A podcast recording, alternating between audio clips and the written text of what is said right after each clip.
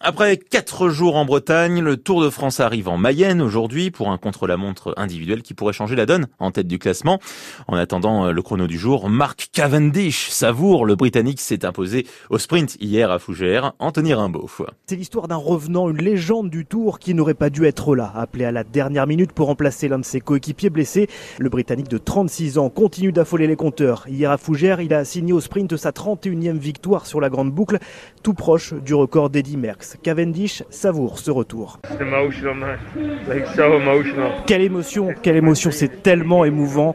C'est déjà un rêve d'être là, c'est toute ma vie le Tour de France. Dans le dernier kilomètre, Ballerini, Alaphilippe, le champion du monde, le maillot vert, ils se sont sacrifiés pour moi.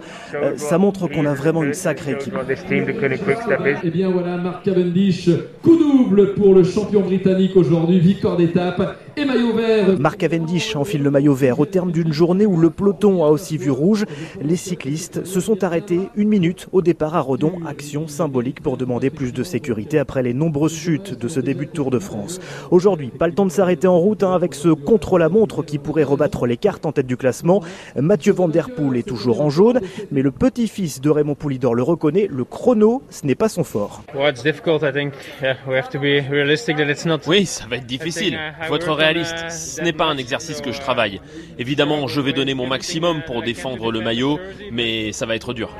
Le français Julien Lafilippe pourrait récupérer la tunique jaune, selon Jean-François Bernard, consultant France Bleu sur ce Tour de France. Julien, quand on regarde ses performances dans les chronos, on sait que c'est un coureur qui a déjà gagné à Pau dans le tour un contre-la-montre. Euh, c'est un coureur qui a fait deuxième cette année au Tour de Suisse euh, avant de quitter le Tour de Suisse.